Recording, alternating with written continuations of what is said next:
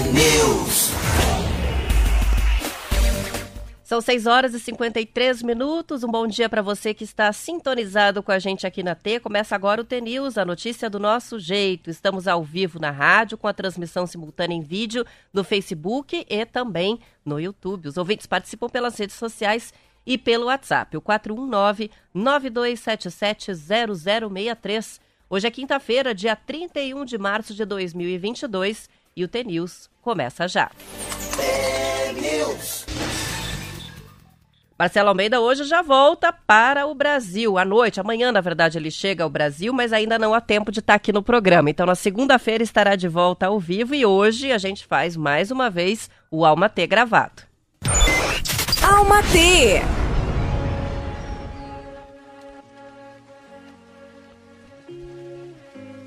Eu desejo que tenhamos coragem, coragem e liberdade para ser o que somos, sem temer retaliações.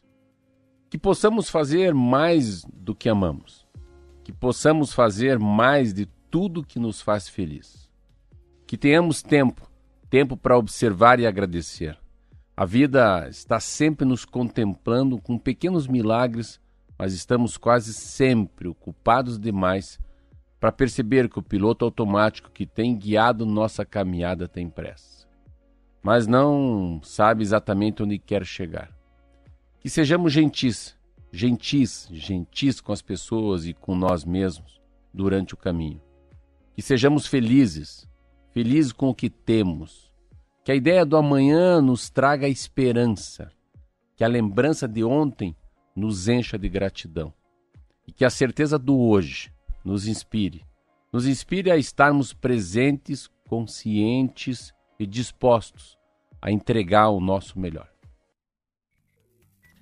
São 6 horas e 55 minutos, possivelmente uma mensagem da Van de Luz, e eu aproveito para contar uma novidade. O Marcelo encontrou a Van de Luz lá em Londres, os ouvintes que nos acompanham todos os dias sabiam que ele ia procurar, né, essa escritora que é, coloca nas redes essas mensagens diariamente, e que por coincidência é uma paranaense morando lá na Europa, é, e que conquistou aqui através da Rádio T muitos fãs por conta dessas mensagens.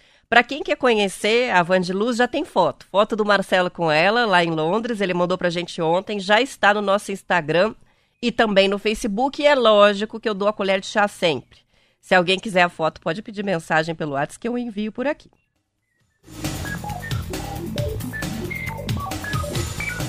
Participações dos ouvintes que começam a chegar. O Danilo mandou um print e está perguntando o que, que o Marquinho está tomando.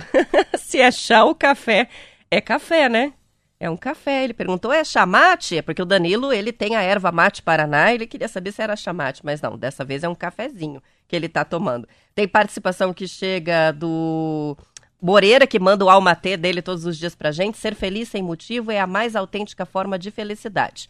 Essa frase é de Carlos Drummond de Andrade. O Joel, como era esperado, tempo carrancudo, nuvem carregada de chuva para todo lado. E nós estamos, como ele diz, no, bairro, no barro, atolados. Então tá chovendo muito uh, no Paraná inteiro, né? Aqui em Curitiba também a gente está com tempo chuvoso desde ontem. Ontem, durante a partida no Willie Davis em Maringá, que eu já trago os detalhes sobre a primeira final do Campeonato Paranaense, jogo debaixo de muita chuva também. Vão mandando as mensagens dos ouvintes, conta como é que tá a situação do tempo na sua cidade. Se puderem mandar fotos, a gente publica depois na galeria do ouvinte. E vamos com as notícias. Notícia boa: a Anvisa aprovou o uso emergencial da pílula da Pfizer, é um remédio para tratar pacientes com a Covid-19. O tratamento vai ser vendido, já tem nome, o remédio se chama Paxlovid. Paxlovid a pílula é composta por dois antivirais e é indicada para alguns casos da doença. Ela pode ser usada em adultos que não estão recebendo oxigênio suplementar e que apresentam risco de avançarem para um quadro mais grave da doença. A pílula não está autorizada para o início de tratamento em pacientes que precisem de hospitalização. Também não é indicada para prevenção da infecção. Segundo a Folha de São Paulo, a Pfizer informou que o novo antiviral mostrou quase 90% de eficácia para evitar internações e mortes em pacientes de alto risco. Então tá aí, logo estará no mercado o remédio contra a Covid. Coincidentemente, ontem também, Um estudo foi publicado em um jornal médico americano que constatou que a ivermectina não reduz o risco de hospitalizações pela Covid-19. Para chegar a essa conclusão, os pesquisadores analisaram 1.358 pacientes com risco de doença grave em 12 centros de saúde do estado de Minas Gerais. Segundo eles, o estudo mostrou que não houve diferenças nos resultados entre os pacientes que receberam a ivermectina e o grupo que recebeu placebo, que é uma substância que não contém ingredientes ativos, só para ver o efeito né, psicológico da droga. Apesar de pacientes que tiveram diagnóstico confirmado de Covid é, e menos de sete dias de sintoma foram incluídos na pesquisa. Ah, essas pessoas que tinham uma idade média de 49 anos foram monitoradas e os pesquisadores analisaram se a ivermectina limpou o vírus do organismo mais rapidamente, também se os sintomas subiam mais cedo se estavam em hospitais ou ventiladores por menos tempo e se havia alguma diferença nas taxas de mortalidade para esses dois grupos, o grupo que tomou o placebo e o que tomou a ivermectina. E aí ficou constatado que é inócuo, o remédio realmente não é indicado. Vamos lembrar que foi um dos medicamentos é, que foi usado, né, inclusive prescrito, comprado por algumas prefeituras para distribuição aos pacientes da Covid, mesmo sem a comprovação. E agora vem essa pesquisa que atesta de vez que a ivermectina é um remédio usado somente para combater parasitas. Não adianta nada contra a Covid-19. A Secretaria de Estado da Saúde suspendeu ontem a situação de epidemia no Paraná de influenza H3N2. A decisão foi tomada porque houve uma diminuição progressiva no número de casos e também de mortes pela doença no estado. Quando foi decretada a epidemia sazonal em janeiro, o Paraná estava com 832 casos e 12 mortes, um número bem maior do que o habitual para a época do ano, já que a gente estava no meio do verão. Dos 399 municípios, 144 tinham pelo menos um caso da doença. Agora, passado todo esse período, o Paraná chegou a 2.123 casos no ano, 118 mortes pela doença. Uh, e a gente está entrando no inverno, né? É, estamos no outono, com a aproximação do inverno começa a campanha, vai começar em todo o estado na semana que vem, a 24ª Campanha Nacional de Vacinação contra a Influenza ou a Gripe.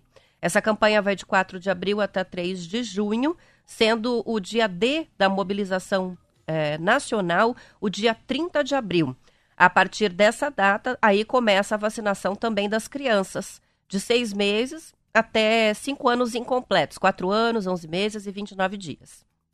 A nova versão da vacina é, da gripe, todos os anos é uma formulação diferente, é trivalente e é composta pelos vírus H1N1, H3N2, que é essa variante Darwin, e a cepa B, a influenza B.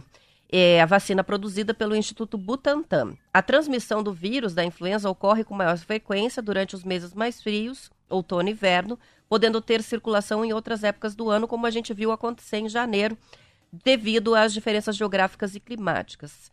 De acordo com o Ministério da Saúde, o termo epidemia é usado quando ocorre um aumento no número de casos da doença em uma larga escala ou área geográfica. Então, portanto, tivemos uma epidemia né, nos meses de janeiro, de fevereiro, agora março também, é, mas está encerrada a epidemia de gripe no Paraná.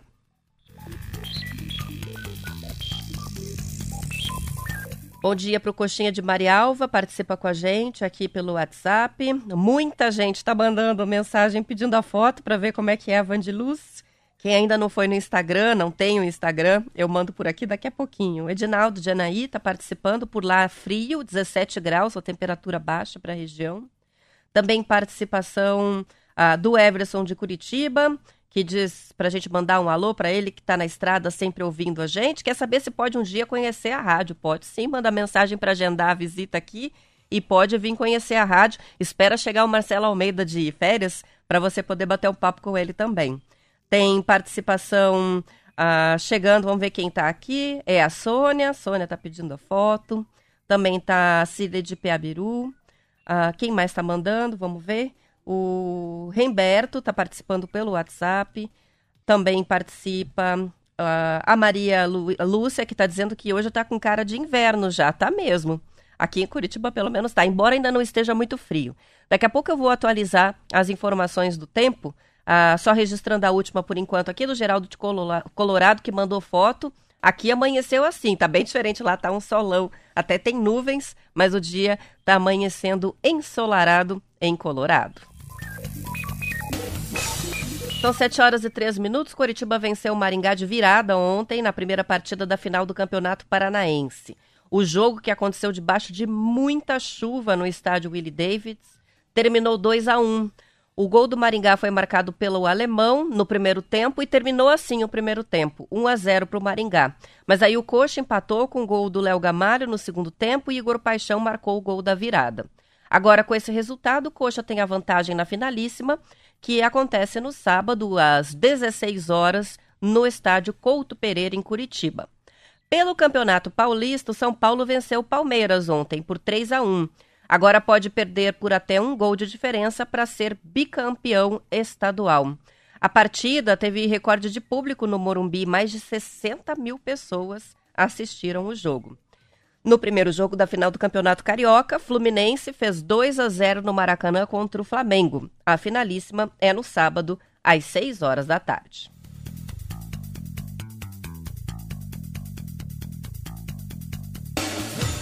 O governo do Paraná está selecionando cinco profissionais para atuar como instrutores de língua portuguesa para as cientistas ucranianas que serão acolhidas pelas universidades estaduais do Paraná. Os candidatos vão ser selecionados no âmbito do programa Paraná Fala Idiomas, com bolsas mensais no valor de R$ 2.500. A iniciativa atende uma demanda do recém-lançado Programa Paranaense de Acolhida a Cientistas Ucranianas, da Fundação Araucária, que é um programa voltado para pesquisadoras refugiadas da Ucrânia para que desenvolvam projetos de pesquisa nas instituições estaduais paranaenses de ensino superior. Além de dominar os idiomas inglês e ucraniano e tecnologias digitais, os bolsistas devem morar aqui no Paraná e comprovar a graduação preferencialmente em letras português. Os profissionais aprovados não podem ter qualquer tipo de vínculo empregatício e nem estar recebendo outra modalidade de bolsa. Cada bolsista vai ficar responsável por até três turmas, com uma carga horária total de 40 horas semanais, 12 horas de aulas quatro horas né, por turma, 12 horas de planejamento das aulas, quatro horas para formação pedagógica e quatro para atendimento às alunas. As aulas vão ser ministradas em formato remoto por meio das plataformas digitais de videoconferência.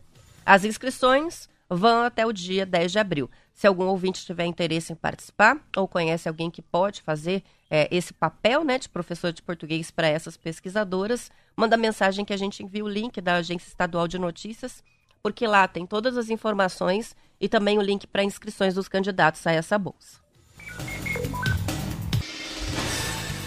As palavras-chave que se tornaram corriqueiras por conta da guerra na Ucrânia estão dominando os sites de busca no Brasil. Os portais de conteúdo tiveram crescimento exponencial no volume de pesquisas por termos e conceitos ligados ao conflito. É o que indica o levantamento feito pela editora digital 7 Graus, que é responsável por oferecer conteúdo gratuito em várias plataformas de buscas online, como o Dício, o dicionário digital mais consultado do Brasil. Eu conversei com o head de marketing da editora, o Paulo Stenzel, que está lá em Portugal, e ele contou que as buscas relacionadas à guerra e os países envolvidos tiveram vários picos no último mês. Vamos ouvir um trechinho da entrevista. É, desde o início da guerra, nós temos sentido assim um crescimento bastante acentuado numa série de termos de pesquisa nos nossos sites, não é não só num ou no outro, mas em vários deles. Palavras que assim atingem picos de pesquisa que ultrapassam os 4, 8 mil por cento até. Então, para dar um exemplo, nós temos no Dício, que é o nosso dicionário online de português, palavras como cessar fogo ou oligarca, que tiveram um crescimento assim bastante grande e são coisas que as pessoas ouvem nas notícias todos os dias. Né? Mas depois também tem outras mais curiosas e que estão um pouco é, de forma indireta aqui, mas para o Brasil dizem muito, como fertilizante, por exemplo, né, que também teve um crescimento bastante grande no Dício. Já no e-biografia, que como o nome indica, né, fala de biografias, nós tivemos, claro, o caso do Vladimir Putin, que foi o que mais cresceu em pesquisas, mas depois também outras figuras da política internacional que estão aqui envolvidas nessa, nessa negociação toda, né, nessa polêmica toda, como o Joe Biden, o Boris Johnson, o próprio Emmanuel Macron, e figuras históricas também como Stalin são muito procuradas ali. Uma curiosidade aqui no Biografias é que nós não tínhamos o Volodymyr Zelensky lá até então, não é? é muita gente pode perguntar por que, que não havia antes e agora há. Né? Nós fizemos isso assim até bastante rápido em termos de pesquisa e escrita. Mas ele não estava antes porque pouca gente pensa agora nisso, mas ele era uma figura bastante irrelevante no cenário internacional, né? Ele não tinha assim, ele era presidente há, há pouco tempo, né? ele era mais conhecido por ter sido um, um comediante que virou um presidente, né? E depois também ele repercutiu um pouco quando teve aquela história do, do Trump ter pedido para ele mudar o procurador para investigar o filho do Biden. Mas fora isso, ele não tinha história nenhuma que fosse contada em biografias. E, como é óbvio, tivemos que pôr porque a procura aumentou bastante. Nós temos um outro site que é dedicado à, à educação, que é o Toda Matéria. E lá nós tivemos termos como Rússia, Ucrânia e bomba atômica, que tiveram crescimentos muito grandes. Né? Depois também Chernobyl, que também é, entrou aqui muito na, nas notícias né, por causa disso. E depois os mapas, tipo o mapa da Europa, né, é, muita preocupação também com o leste europeu. E aqui no Toda Matéria também tem uma curiosidade, que é uma coisa que nos chamou a atenção, que é a quantidade de pessoas que pesquisaram o Brasil na Segunda Guerra Mundial, ou o início da Segunda Guerra Mundial e até as causas dessa mesma guerra. É, isso nós atribuímos muito aconteceu no momento em que se falava de uma possível terceira guerra mundial. Isso pode ter é, dado aqui alguma causado alguma inquietude nas pessoas, né, que acabaram por ir procurar um pouco sobre o passado histórico para entender o que, que acontecia agora. E por fim, eu posso destacar aqui também mais dois, que é os significados, onde é, palavras como OTAN, oligarquia, Guerra Fria, fertilizante, comunismo cresceram bastante. E é curioso como o comunismo entra aqui, né? E como, apesar da Rússia atual não ter absolutamente nada a ver com o comunismo, mas as pessoas ainda têm essa, esse imaginário da União Soviética, né? Como se ainda existisse aquilo, como se ainda aquela realidade ainda estivesse lá presente. E no nosso site Maiores e Melhores também tivemos aqui uma procura que também chamou a atenção, que foi pelos maiores e mais poderosos exércitos do mundo em 2022, as maiores economias e os maiores países do mundo por território. Então foram todos termos assim muito pesquisados por quem tentou entender um pouco mais do contexto de tudo que está acontecendo. Essa empresa, né, a 7 Graus, ela é portuguesa e é líder em mídia na internet especializada na criação e distribuição de conteúdos todos gratuitos. A empresa gerencia mais de 60 sites relacionados à educação, cultura, carreira, finanças e tecnologia incluindo alguns que os ouvintes devem conhecer bem: o Pensador, o Calendar, sinônimos.com.br, o Toda Matéria, antônimos.com.br, além do Dício. Segundo Stenzel, o monitoramento das consultas acaba revelando os interesses sazonais dos brasileiros pelos assuntos do momento. No ano passado, por exemplo, as palavras genocida, comorbidade e puérpera estiveram entre as mais buscadas no dicionário por causa da pandemia. Então, as pesquisas realizadas no Dício, elas demonstram muito o que, que é o interesse das pessoas em determinado momento. Né? Porque uh, os termos pesquisados têm sempre a ver com coisas do momento, literalmente do momento. Né? Assim como nós também observamos que o Dício, ele, ele reflete muito essa nova forma de consumir informação, que é eu, ao mesmo tempo que consumo uma informação, seja de entretenimento ou notícia, eu pesquiso em tempo real, pesquiso na mesma hora, né?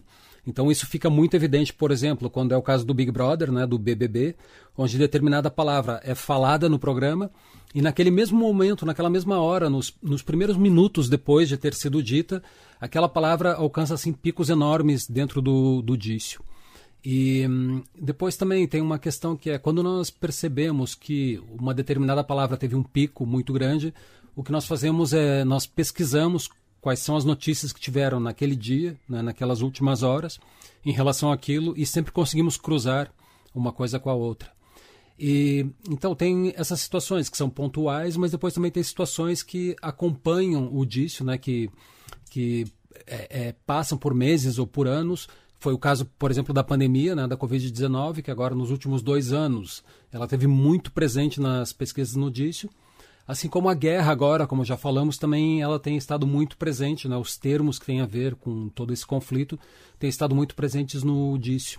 Então é, é uma boa forma de nós entendermos o, o que, que é o interesse das pessoas naquele momento, né, em termos de assunto, e também é uma forma de nós ajudarmos essas pessoas Por exemplo, na guerra nós não podemos ajudar de outra forma, a não ser com informação, que acaba por ser relevante também para as pessoas, que é né, para acalmar, para entender um pouco melhor o mundo, ter essa informação, né, a tal informação que eu falei antes, que ajuda a melhorar a vida das pessoas aqui nesse sentido.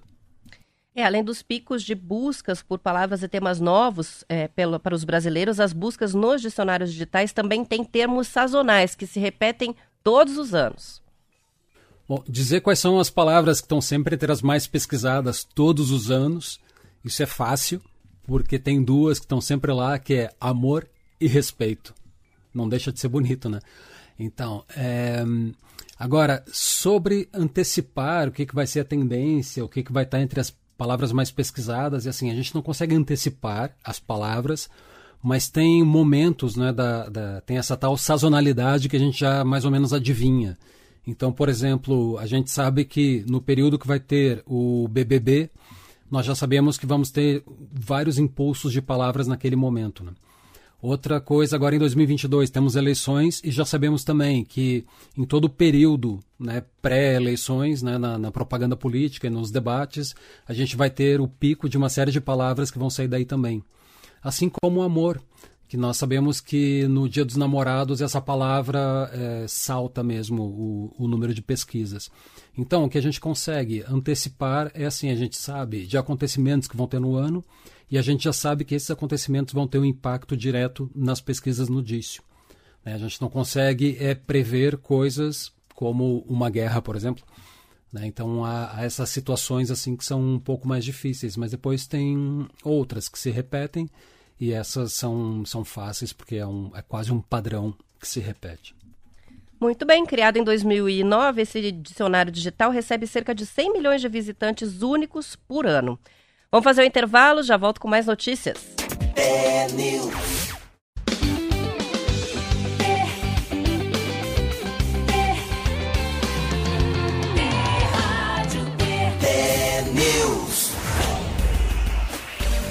São 7 horas e 19 minutos. Estou recebendo algumas mensagens de ouvintes sobre um acidente horrível que aconteceu essa noite.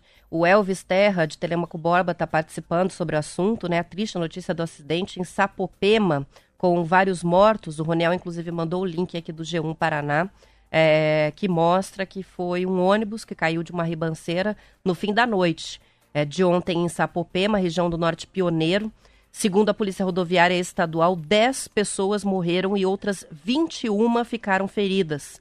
O acidente foi registrado no quilômetro 268 da PR-090, no trecho da Serra Fria. A rodovia ali tem pista simples. O ônibus estava transportando mais de 30 passageiros, que eram trabalhadores de várias regiões do país, isso de acordo com a PRE. O motorista do ônibus perdeu o controle da direção antes de sair da pista e aí capotar. Chovia bastante no momento do acidente. Ainda de acordo com a polícia, a região onde o capotamento aconteceu tinha uma curva bem fechada. A polícia informou que os socorristas trabalham no resgate dos feridos, trabalharam, né, e encaminharam para hospitais da região. O Corpo de Bombeiros informou que o ônibus estava viajando do Mato Grosso do Sul para o Paraná. Há relatos de alguns passageiros que chegaram a ser ejetados, jogados para fora do veículo com o impacto dessa batida. Então, um acidente gravíssimo, um dia de luto aqui no Paraná, né? 10 mortos e 21 feridos em Sapopema, no norte pioneiro do estado. Agradeço os ouvintes que é, mandaram links e mandaram informações sobre esse acidente que causa uma grande comoção hoje em todo o estado. A Assembleia Legislativa do Paraná aprovou ontem em votação final o projeto de lei que reduz em 50% o valor cobrado pelo Registro Eletrônico de Contratos de Financiamento de Veículos, o chamado Gravame. O valor sai de 350 e volta a 173 reais. A proposta agora segue para a sanção do governador Ratinho Júnior. Quando um consumidor compra um carro novo ou usado aqui no Paraná e financia a dívida, ele paga uma taxa que geralmente é diluída nas parcelas do financiamento. É isso que é o gravame. O banco ou financeira que emprestam o dinheiro precisam fazer o registro do contrato de financiamento. A medida impede, por exemplo, que um veículo que está financiado passe por um novo financiamento antes da quitação da dívida existente. A proposta de alteração na legislação teve como objetivo garantir que o valor do registro previsto em lei, que é de 173 reais, seja efetivamente cumprido aqui no estado. Atualmente, a cobrança da taxa é feita por empresas privadas, mas o Detran vai reassumir o serviço. Vamos lembrar né, que teve uma situação envolvendo aí essa questão do gravame no Estado, investigações do GAECO que mostraram que em 2018 o processo de credenciamento das empresas para o registro do financiamento de veículos foi manipulado para beneficiar uma das empresas vencedoras, a Infosolo.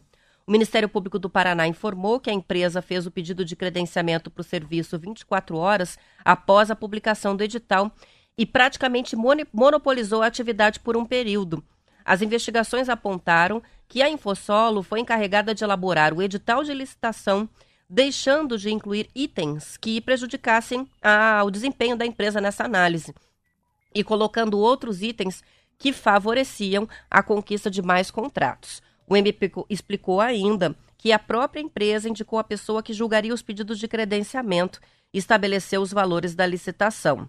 As investigações contaram com interceptações telefônicas, quebras de dados telemáticos, o cumprimento de mandados de prisão e de busca e apreensão. Em agosto de 2020, 11 investigados viraram réus neste processo. O Ministério Público afirmou à época que com a manobra a empresa lucrou entre novembro de 2018 e maio de 2020 um valor de quase 80 milhões de reais. As informações são do portal G1.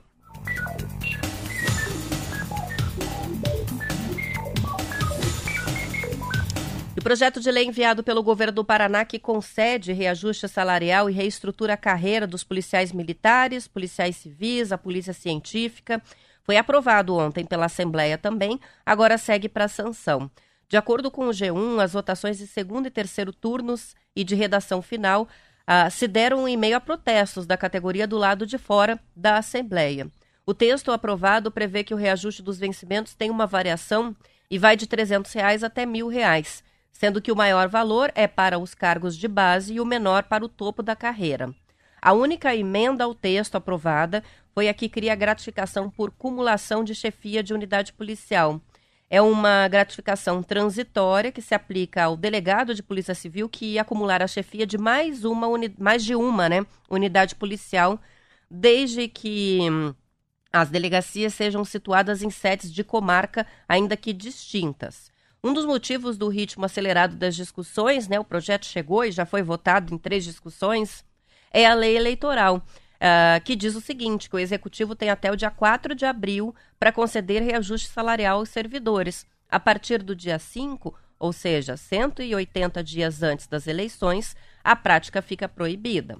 Ontem, os deputados também concluíram a análise de outros quatro projetos enviados pelo Executivo, que são o que cria o auxílio alimentação de 600 reais para servidores ativos, o que trata de preço público para cobrança de despesas da Polícia Científica, o que altera a lei da carreira do auditor fiscal da Receita Federal e o que institui quadro próprio da Polícia Penal do Estado do Paraná, regulamentando então o cargo atual de agente penitenciário. Foi um assunto que a gente também falou nos últimos dias aqui no TNews. Então, tudo aprovado ontem pela Assembleia Legislativa a tempo, né, de não haver um enquadramento depois por conta da legislação eleitoral. Vamos às participações, mais participações dos ouvintes que vão chegando. A Rosane de Capanema foi lá dar uma olhada na foto da Van de Luz e dizer: Eu imaginava ela uma senhora com bem mais idade, pelas mensagens lindas que ela escreve, que são muito maduras. Mas pela foto ela parece uma adolescente, nem tanto, né? O Marquinho me ajuda a lembrar aqui qual é a idade dela: 31? 35, 35 anos. Não é uma adolescente, é uma mulher de 35 anos, mas com uma carinha mesmo de bem jovenzinha. Agora, não é mesmo uma senhora mais velha, né, Rosane? É bem jovenzinha pelas mensagens que ela escreve. O Nil de Sabáudia está aqui com a gente, dizendo que aqui na ele começa com o Nego e vai até o Jucabala. Esse é o ouvinte.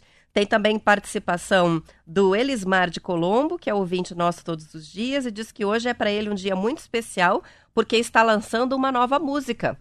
É, Oi Filha, da dupla que se chama Dedé e Naldo. Se ele puder mandar depois a música para a gente, vai ser legal. A gente coloca um trechinho aqui para os ouvintes conhecerem, né? Sendo um, um artista do Paraná para valorizar o trabalho dele. O Leandro da Farmácia Coaparte, Campo Mourão, tá ligado aqui também. O Fabiano Lopes de Curitiba escreve para dizer: Eu não disse ontem que agora a moleza tinha acabado. Nosso Verdão sofreu um pouco, sofreu bastante. Mas não foi um jogo fácil nem para nenhum dos lados, nem com aquela chuva. Mas ele diz: está chegando mais uma taça para nossa galeria, diz o Fabiano Lopes, torcedor do Curitiba.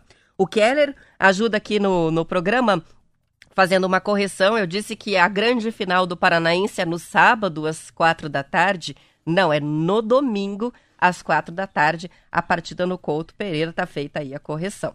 Daqui a pouquinho vou dar uma passada pelo Facebook e YouTube para registrar mais participações. Não, vou fazer isso já, porque já são 7 horas e 27 minutos. Geraldo Zampiori, Zampiroli está com a gente aqui.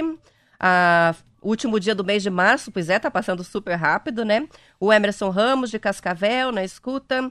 Carlos Soares, também a participação da vovó Umbelina. Tempo carrancudo, ela diz aqui em Campo Mourão. O Cleiton, também de Campo Mourão. Participação do Altair. A, Mauri, a Marilda, um bom dia. Rosilda. O Rodrigo Cunha, Coxa Branca, também está aqui com a gente. Aparecida de Andirá, tempo nublado, carinha de frio hoje. O Amauri também escreve para a gente na transmissão do Facebook. Marcos Roberto, de Centenário do Sul, sintonizado com a gente nessa manhã. O Luciano, da cidade de Reserva, também está com a gente, participando pelo Facebook. E lá no YouTube está lá o Danilo, o Geraldo de Colorado, Marci, o Enesilmo, é, hoje na caminhada, mas ouvindo pelo aplicativo com é, o foninho ouvindo, ele que é de Piraju. A Elza também com a gente aqui, o Antônio dos Reis, o Rodrigo Ruiz de Apucarana, a Flávia Souza, que é de Venceslau Brás, e o Amauri participando pelo YouTube. O Vitor está discordando de que está passando rápido. Ele acha que não está passando rápido, não. Mas já completamos 25% do ano de 2022, escreve o Vitor, muito bem humorado aqui, sobre o final do mês de março. Mais uma feira agropecuária tradicional volta a ser realizada neste ano. A exposição Agropecuária Industrial de Londrina está começando amanhã no Parque Governador Ney Braga, vai até o dia 10. Segundo os organizadores, cada edição do evento atrai, em média, 500 mil visitantes. É muita gente, né? Na última, que foi em 2019, a movimentação econômica chegou a 615 milhões de reais. Na programação deste ano, tem apresentação de animais e genética de gado zebuíno e europeu, treinamentos realizados pelo IDR Paraná, o Instituto de Desenvolvimento Rural do Estado, lançamentos de novos cultivares e concursos bovinos, ovinos, caprinos e equinos. Hoje, na Casa do Criador, para dar a largada aos shows da Expo Londrina, tem a apresentação do DJ Santi. Pessoas que ainda têm ingressos para shows da feira de 2020, que foi cancelada por causa da pandemia, podem trocar por shows do evento que está começando amanhã. 7 horas e 29 minutos. Eu vou encerrando a edição estadual. Depois do intervalo, vocês ficam com a notícia da sua cidade. Eu volto para Curitiba e região metropolitana e fico com a transmissão até às 8 horas no YouTube para quem quiser continuar conectado. Aos que ficam, boa quinta-feira e até amanhã.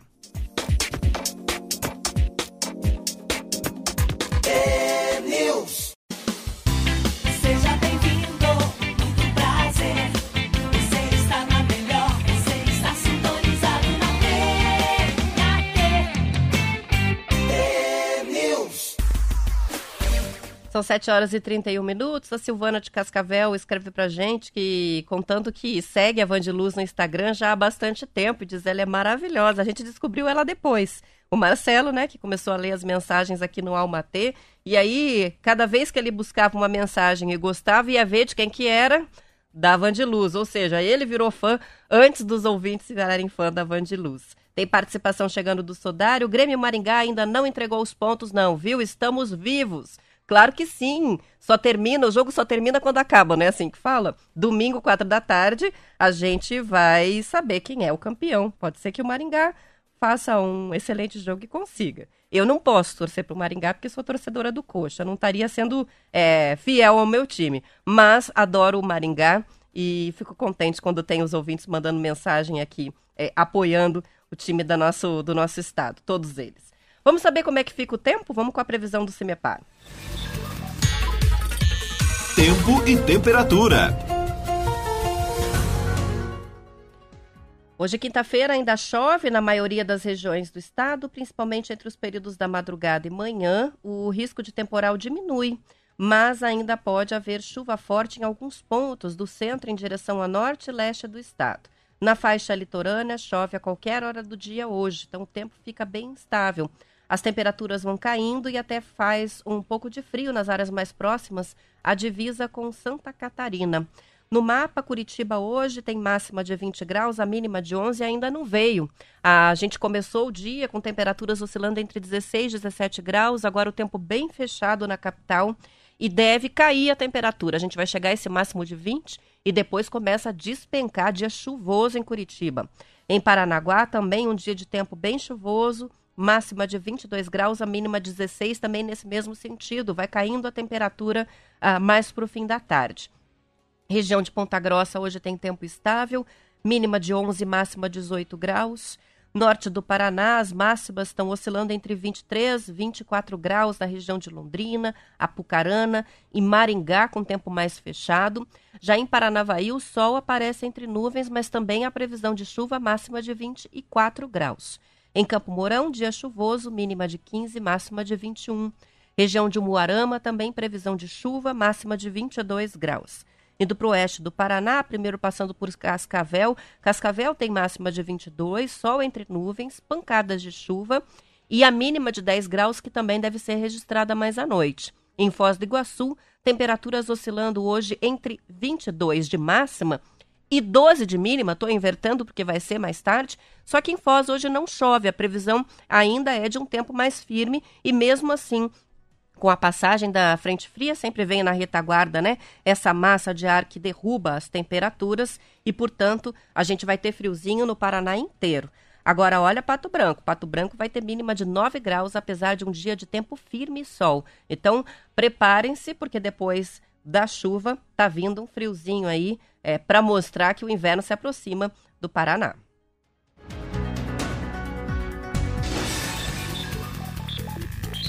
Quase dois terços dos brasileiros têm medo de sair às ruas das cidades à noite. Segundo uma pesquisa de opinião do Datafolha, 37% dos entrevistados afirmam se sentir muito inseguros na cidade depois que escurece, um índice maior do que o que foi registrado pela mesma pesquisa um ano atrás, quando eram 27% nessa condição. O número dos que se sentem muito inseguros cai para 31%, quando foi perguntado como as pessoas se sentem na vizinhança onde elas moram. Os moradores da região sul são os que se sentem mais seguros nos bairros onde moram. A pesquisa também mostrou que as mulheres se sentem bem mais inseguras do que os homens e as pessoas pretas mais do que as brancas. A sensação de segurança também é maior no interior. Entre os moradores de regiões metropolitanas, 48% se dizem muito inseguros à noite, número que cai para 28% em municípios do interior do país. Nessa pesquisa, foram ouvidas 2.556 pessoas com mais de 16 anos. A margem de erro é de dois pontos percentuais para mais ou para menos.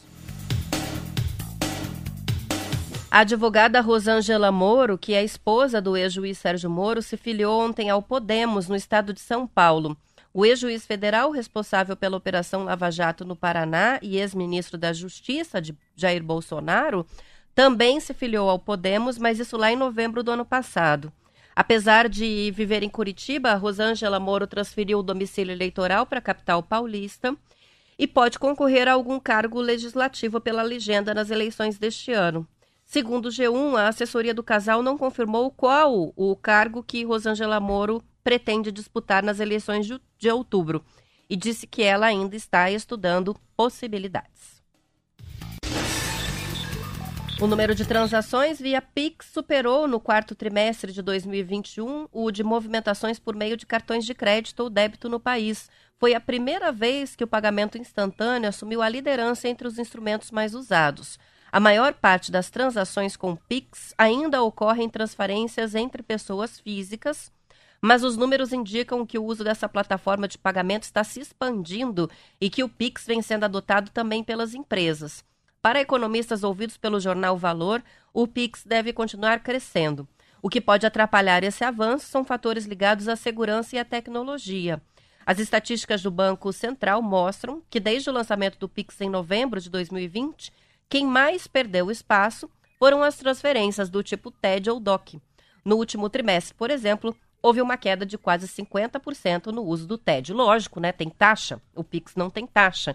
Então, as pessoas que aprenderam a usar o sistema, que não é complexo, mas que demanda um mínimo de afinidade ali é, com o aplicativo de banco e tal, né? Para fazer é, o depósito por Pix. Vão optar por algo que não cobra tarifa alguma. Então, era algo já anunciado, né? Quando foi lançado o serviço de Pix, que tem suas limitações, alguns problemas de segurança, né, que deixam algumas pessoas é, receosas de fazer grandes transferências através desse sistema, mas que obviamente é muito mais prático e principalmente mais barato por não ter uma tarifa cobrada para fazer as transferências.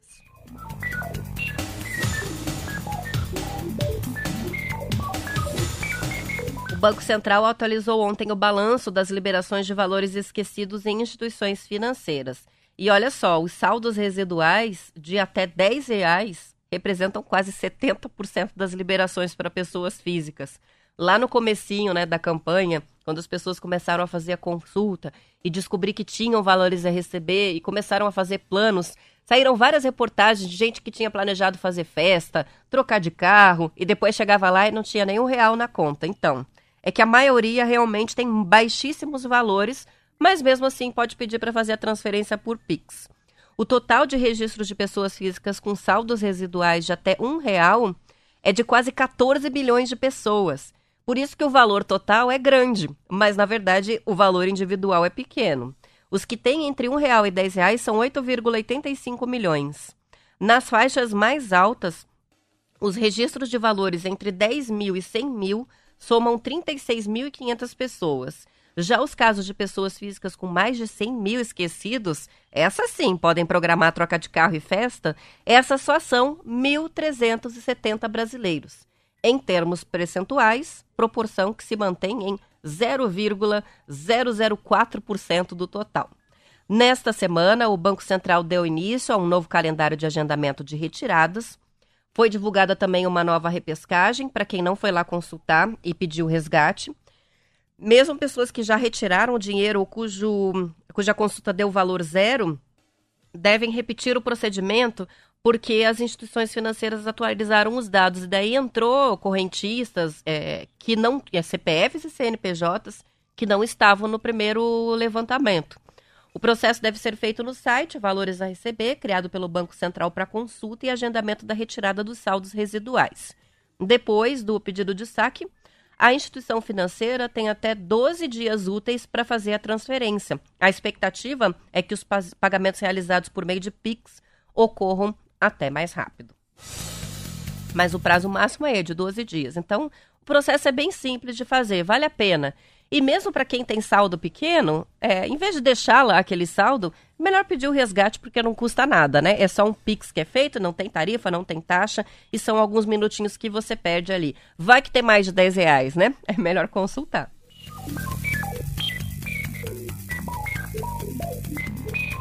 Sérgio Ribeiro chegou, disse que chegou, agora mandou mensagem na transmissão aqui pelo Facebook. A Márcia Regina, que também ainda não tinha se manifestado, está aqui com a gente, desejando um bom dia. Ouvintes que participam é, pela transmissão que é feita pelo Facebook.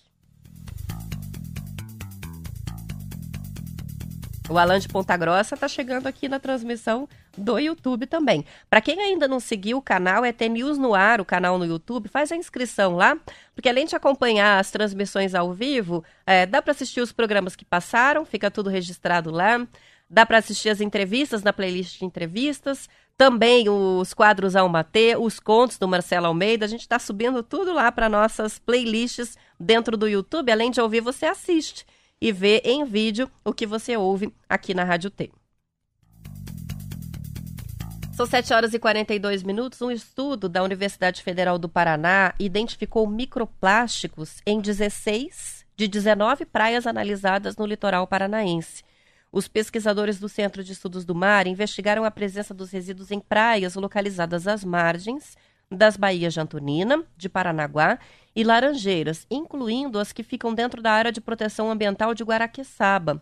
No total foram encontrados 389 itens sendo 63% espumas, como o isopor, por exemplo, e 14% fragmentos de produtos feitos de plástico. As coletas foram feitas no fim de 2020 e as análises laboratoriais foram concluídas no ano passado. De acordo com o grupo, a presença e caracterização de microplásticos é inédita nas praias do complexo estuarino de Paranaguá, que é um dos mais, uma das mais importantes baías né, do Brasil. O pequeno tamanho desses microplásticos traz bastante preocupação para a comunidade científica, por quê? Porque isso dificulta a retirada desse plástico do meio ambiente e também favorece a interação com uma gama muito maior de organismos marinhos, mesmo bem pequenininhos, o que tem um efeito cascata na fauna marinha. O plástico vai se acumulando e contaminando o meio ambiente. Formados por microesferas, os microplásticos são partículas que têm tamanhos entre 0,001 e 5 milímetros. Estão presentes em fios de roupas sintéticas, nos cosméticos, e até nas pastas dentais. Dados do Programa das Nações Unidas para o Meio Ambiente apontam que pelo menos 51 trilhões de partículas de microplásticos estão espalhadas pelos oceanos em todo o planeta.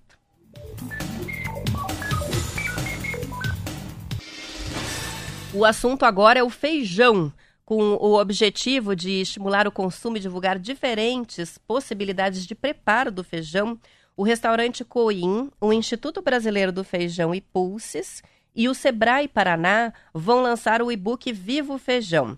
O livro digital é parte de um projeto mais amplo com o mesmo nome, que foi criado para ampliar a produção de diferentes variedades e também difundir novas formas de consumo do feijão no Brasil, que é o maior produtor mundial.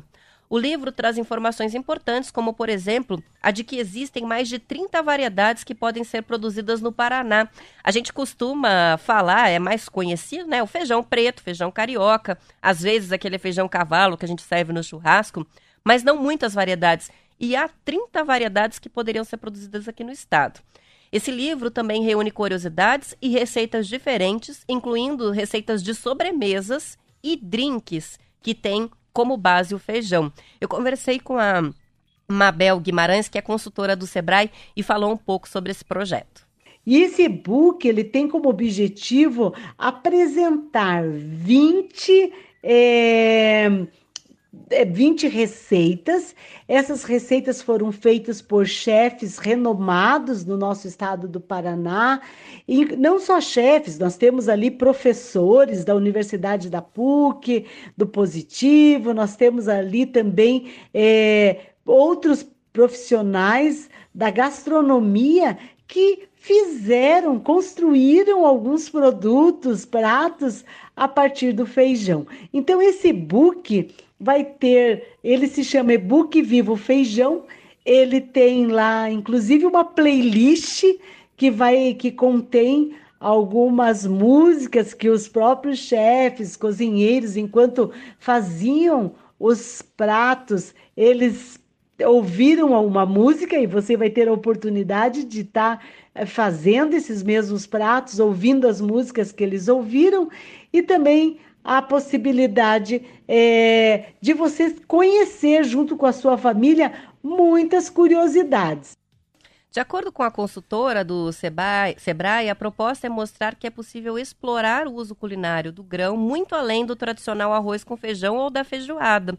Com o crescimento do número de vegetarianos e flexitarianos, que são aqueles que não pararam, mas reduziram o consumo de carne, o feijão ganha importância no cardápio não apenas dos brasileiros e desponta como uma opção rica em proteína vegetal que substitui a animal em hambúrgueres, entre outras receitas. Até acho que o ano de 2019 nós tínhamos mais de 10 milhões de pessoas que eram é, vegetarianos, veganos. Então, é algo que se pode é, pensar que, que existe uma necessidade no mercado de serem feitos novos pratos para poder atender esse nicho de mercado. Então, vemos aí o feijão é, sendo uma matéria-prima, uma base. Vocês sabiam que existe farinha de feijão? Então, hoje é possível comer é, pizza de feijão, brownie de feijão, bolo de feijão, né? Pensando no doce ou no salgado, mas existe a possibilidade de se colocar essa proteína na alimentação das crianças, adolescentes e, e, e adultos. Então, olha aí a oportunidade e o quanto feijão pode, inclusive, substituir o grão de bico, que nós não somos produtores no Brasil de grão de bico, né? Até que começou agora, já tem cerca de alguns anos, produzindo o grão de bico que era utilizado, é utilizado como matéria-prima para ser feito vários pratos. Mas aí a gente está trazendo essa possibilidade. Inclusive, o IDR, que é o Instituto de Desenvolvimento Rural, tem feito pesquisas e tem muito material, o quanto é oportuno, é maravilhoso usar. É, o produto, né, o feijão. E veja, o feijão não só é importante na gastronomia para a construção desses pratos e produtos, como também ele é muito bom para o solo, né? Então, para toda a cadeia, a gente está vendo aí o feijão como uma baita oportunidade e um excelente produto. Legal, né? O lançamento desse e-book está marcado para a próxima segunda-feira em Curitiba. E depois desse evento para convidados, que vai ter um menu com feijão, do aperitivo até a sobremesa, o material vai ser disponibilizado, divulgado para o público em geral baixar esse livro digital. O projeto e-book Viva o Feijão tem o apoio da Associação Brasileira de Bares e Restaurantes, também a Abrazel, e da Associação Paranaense para o Desenvolvimento da Agroecologia. São 7 horas e 49 minutos, vamos para o intervalo.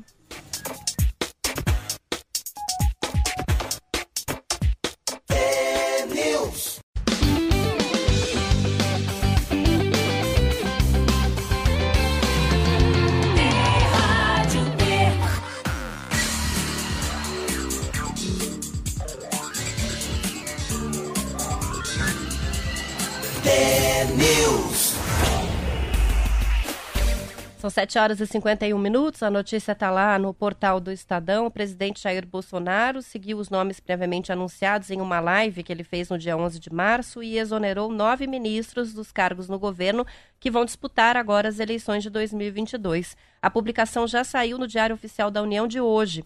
A medida segue a Lei de Inelegibilidades de 1990 que define que os ministros que desejam se candidatar precisam deixar os cargos até seis meses antes do primeiro turno. Neste ano, o prazo se esgota no próximo sábado, dia 2. A lista inclui a Damares Alves, ministra da Mulher, Família e Direitos Humanos, que deve disputar o Senado pelo Amapá. Ela vai ser substituída pela Cristiane Brito, que era secretária nacional de Políticas para Mulheres. Sai também o Gilson Machado do Turismo, que vai para o Senado pelo Pernambuco e vai ser substituído por Carlos Brito, que era diretor-presidente da Embratur. O ministro da Infraestrutura, Tarcísio de Freitas, vai concorrer ao governo do Paraná, o governo de São Paulo, vai ser substituído por Marcelo Sampaio, que era secretário executivo do mesmo ministério. Também sai Rogério Marinho, do Desenvolvimento Regional, pré-candidato ao Senado pelo Rio Grande do Norte entra Daniel de Oliveira Duarte Ferreira, é, secretário executivo da pasta. O ministro do Trabalho, Onyx Lorenzoni, é pré-candidato ao governo do Rio Grande do Sul, é substituído por José Carlos Oliveira, que presidia o INSS. Ministra da Agricultura, Tereza Cristina, pré-candidata ao Senado pelo Mato Grosso do Sul, saiu também. Entra o Marcos Montes, que era secretário executivo do mesmo ministério. Secretária do Governo, Flávia Carolina Pérez, também exonerada, pré-candidata ao Senado no Distrito Federal, vai ser substituída pelo Célio Faria Júnior, chefe de gabinete pessoal de Bolsonaro. O ministro da Cidadania, João Roma, uh, deve disputar o governo da Bahia. No lugar dele entra o Ronaldo Vieira Bento, que chefiava a assessoria de assuntos estratégicos do Ministério. E o ministro da Ciência e Tecnologia fecha essa lista, o Marcos Pontes, pré-candidato a deputado federal pelo estado de São Paulo, vai ser substituído eh, pelo Paulo Alvim, que era secretário de inovação do Ministério. Além dos já anunciados, o secretário especial de Cultura, Mário Frias, também foi retirado da função no Ministério de Turismo. O ator assumiu a Secretaria de Cultura em junho de 2020, substituindo a atriz Regina Duarte. Para o lugar dele, o... foi convocado o Hélio Ferraz de Oliveira, que exercia a função de secretário adjunto da Cultura. Então, só repetindo a lista que foi publicada agora pelo Estadão, agora de manhã, é, com a exoneração já publicada no Diário Oficial da União.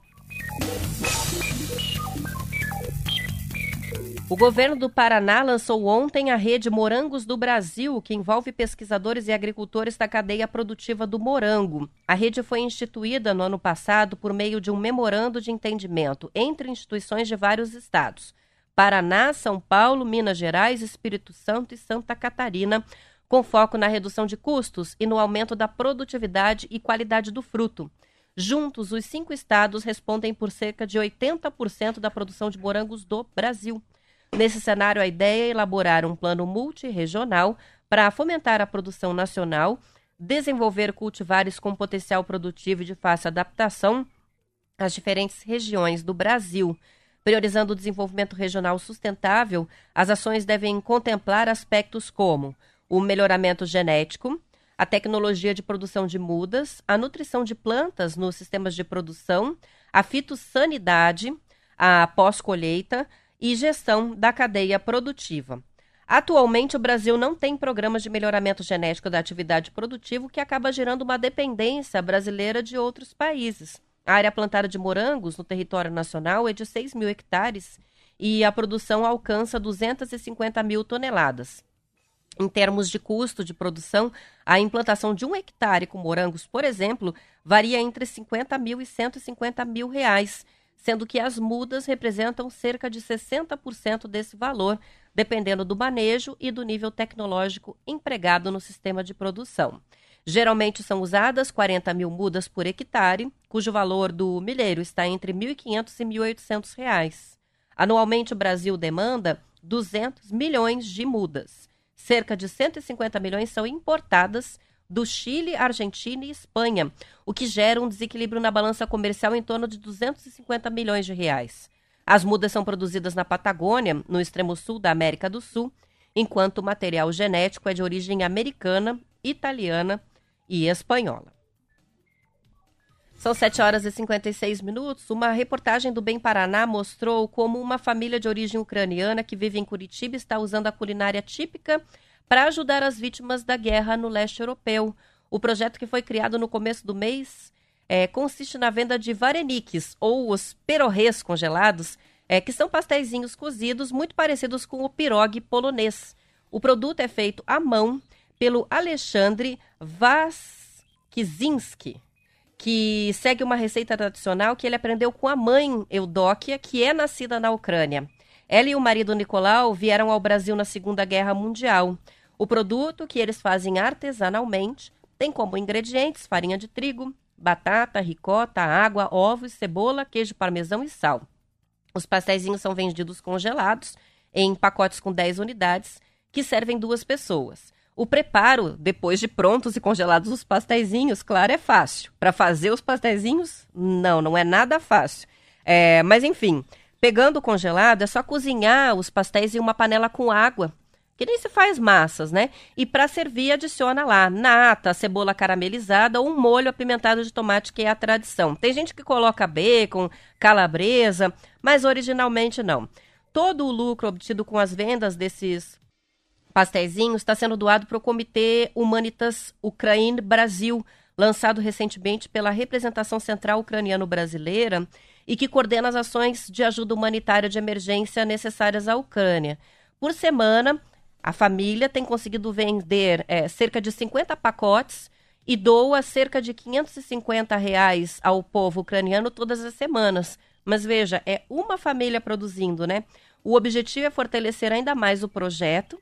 As vendas estão sendo feitas pelo Instagram ou pelo WhatsApp e cada pacote com 10 é, pastéis, 10 perurrês, é entregue por delivery e custa 25 reais.